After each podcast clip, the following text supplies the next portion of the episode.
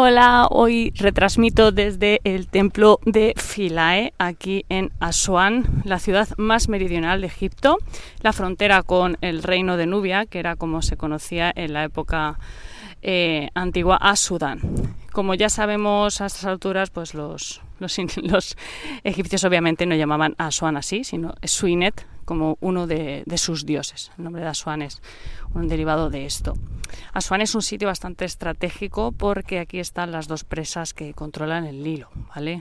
El Nilo es que, bueno, como yo creo que lo han comentado ya, tiene una peculiaridad y es que cada año se, se desborda o se desbordaba cuando las aguas que llegan de Uganda y de Sudán pues fluyen hacia el Bajo Nilo en verano, o sea, en esta época.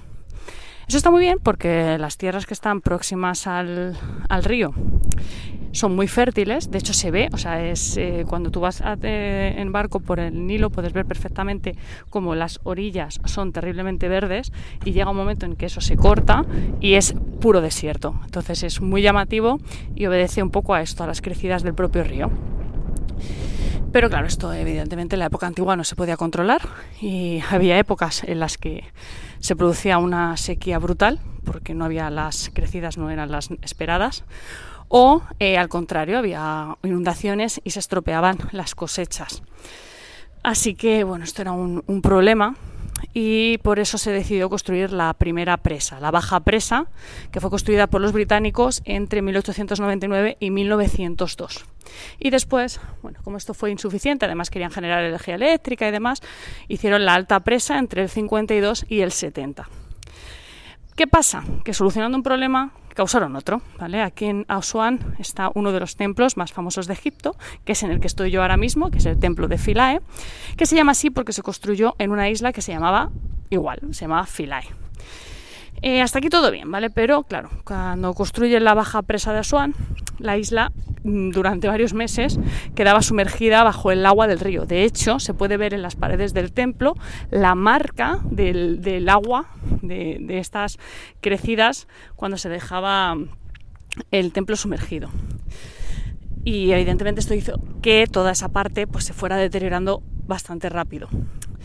Cuando deciden construir la segunda presa, pues el templo ya está condenado, está sentenciado a la desaparición y de hecho tengo ahora mismo enfrente la zona, o sea, la parte del río en la que estaba eh, antiguamente el, templo y apenas si se pueden ver un poquito parte de los pilares que usaron para el traslado.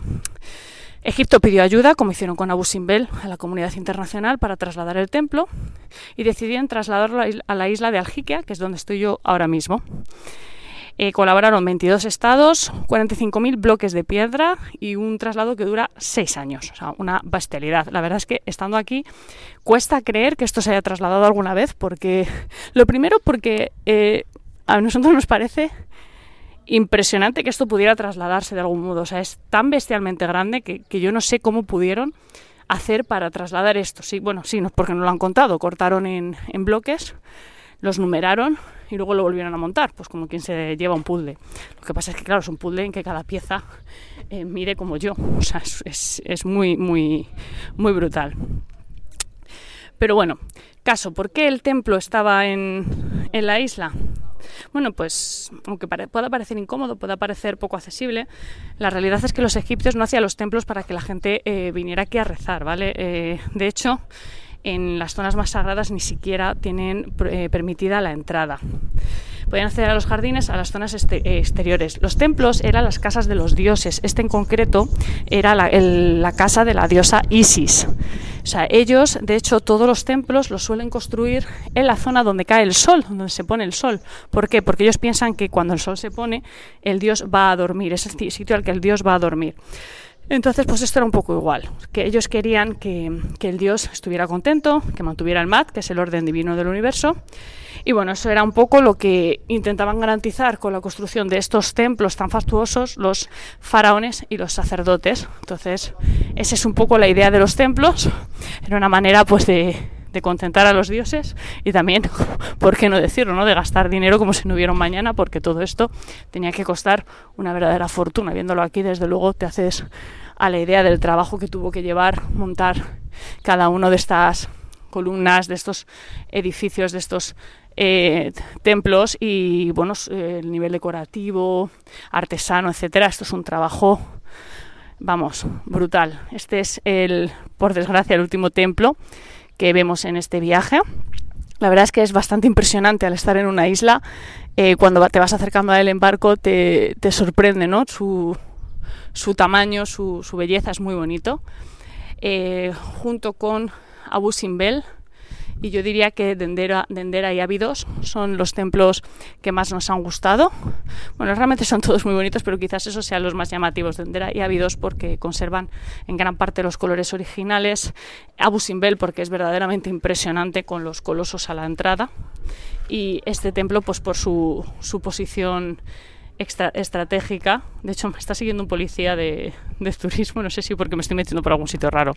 Como voy despistada con, el podcast, en fin.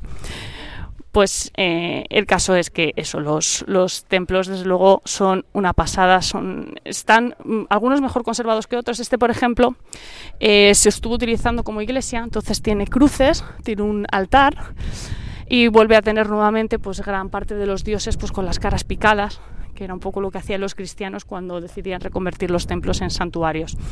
Es una pena, la verdad, pero bueno, hay otros templos que se conservan en un estado de impresión. Este en concreto, no sé si lo he dicho, es de la época tolomaica, tiene alguna parte también de romana. Y bueno, en general el estado de conservación no es de los mejores, pero mm, es bastante aceptable. Sobre todo los, los altos relieves están bastante conseguidos. Y aquí acaba nuestro paso por Asuán. Esta noche regresamos a El Cairo para disfrutar del que será nuestro último día y terminar ya este viaje. Muchas gracias por el tiempo que habéis dedicado a escucharme y nos vemos, nos escuchamos mañana.